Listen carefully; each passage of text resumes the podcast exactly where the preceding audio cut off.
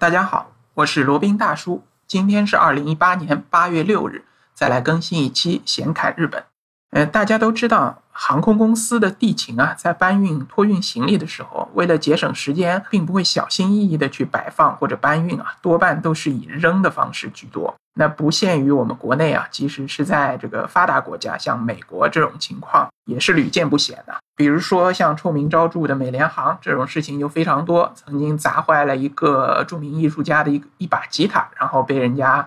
呃把这个段子啊编成歌传到网上去，然后美联航呢遭受了这个打击，因为这件事情它是股价大跌，不过还是没有吸取任何教训啊，后面还是我行我素，然后又爆出来在这个飞机上。将一位亚裔乘客暴揍一顿这样的丑闻啊，反正就这种事情非常多。在航空航空服务这一方面，美国其实真的是做的不怎么样的。所以说呢，出外旅行我们带的这个行李啊，尤其是托运行李，我们都对此或多或少有一些预见性啊。比如说罗宾出行的话，如果是托运的行李，那箱子呢一般不会太好，就找那种差一点的，可能一次性一次性的，或者弄坏了或者弄掉了也不会心疼的那种。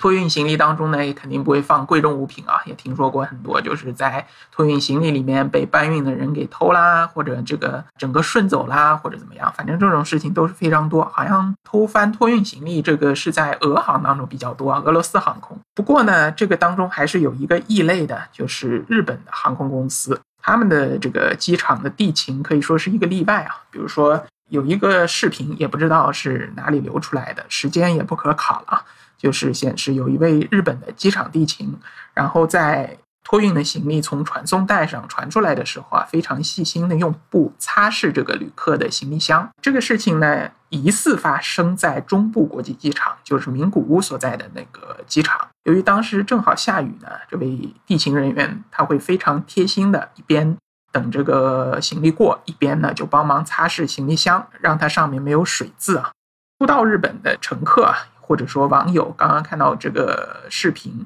恐怕会表示一些震惊吧，就是说这个做的也太细了吧，或者这个态度也太好了吧。另外呢，这个日本的地勤啊，他从飞机上往行李车上搬行李的时候啊，也都是非常小心的，就不像那种。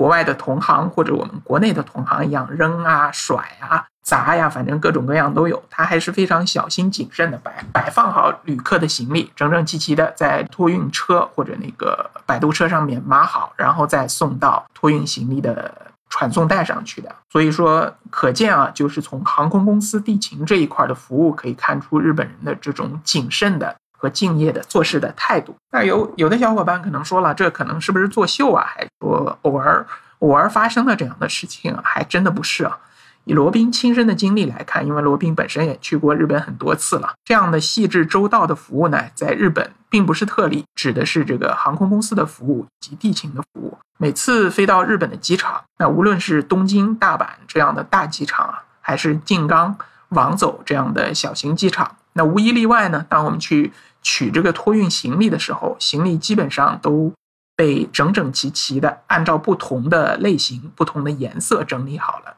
这样呢，非常便于乘客去寻找到自己的行李，不会有丢失或者搞混这样的情况出现。那还有个例子啊，有一次罗宾呢是搭乘呃北海道那边有一个支线航空，它是一个螺旋桨的一个飞机，就是飞到前面提到的北海道的王走机场。那由于当地的这个机场呢，它太小了，没有一个廊桥来接驳，然后外面呢又正好下起了雨，乘客要在这个雨中从飞机，然后走到外面的这个大厅啊，然后呢，工作人员于是就在飞机的出口处，他在那边分发雨伞，然后呢，走到了航站楼，然后还会有工作人员加以回收。那罗宾呢，其实对这种日式的服务啊，就这种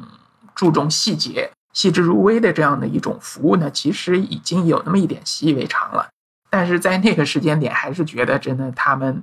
呃，这个服务的态度啊，还是非常令人敬佩的。那有的网友说呢，呃，这种事情只能在日本发生，那可以说稍微有一点夸张吧，但是也没有夸张的太多啊。那罗宾坐过的各个地方的航班呢，也不多也不少吧。但是比较下来呢，就服务态度来说，或者说服务的细节的关注程度上来说，日本无可争议的是排名第一名的。日本就是两个大的航空公司嘛，一个是全日空 ANA，还有一个是日本航空 JAL。这两个呢，基本上都是属于服务非常细致到位的，而且呢，空姐也非常的漂亮、温柔。温柔是主要的，漂亮当然也是比较重要的。那接下来一个梯队呢，就是韩国的和香港地区的航空公司，比如说像港龙啊、国泰啊。啊，韩国这边是大韩啊、韩亚这些服务也都是非常到位的，但跟日本比起来呢，感觉还少了那么一点点这个韵味啊，或者说少了那么一口气。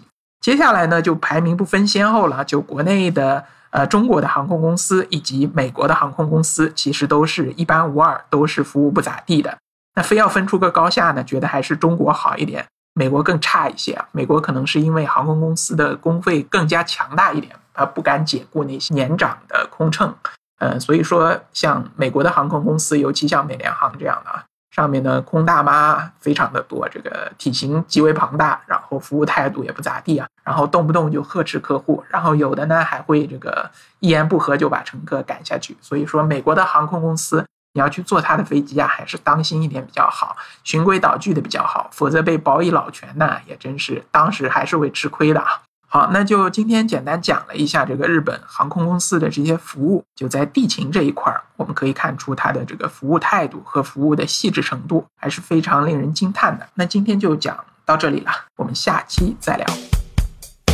接下来是罗宾大叔的广告时间，罗宾大叔可以提供如下的收费服务，包括日本自由行、深度游的定制服务，以及日本经营管理移民的咨询办理服务。包括经营管理移民 DIY、经营管理企业托管安心服务、购入旅馆经营托管安心服务，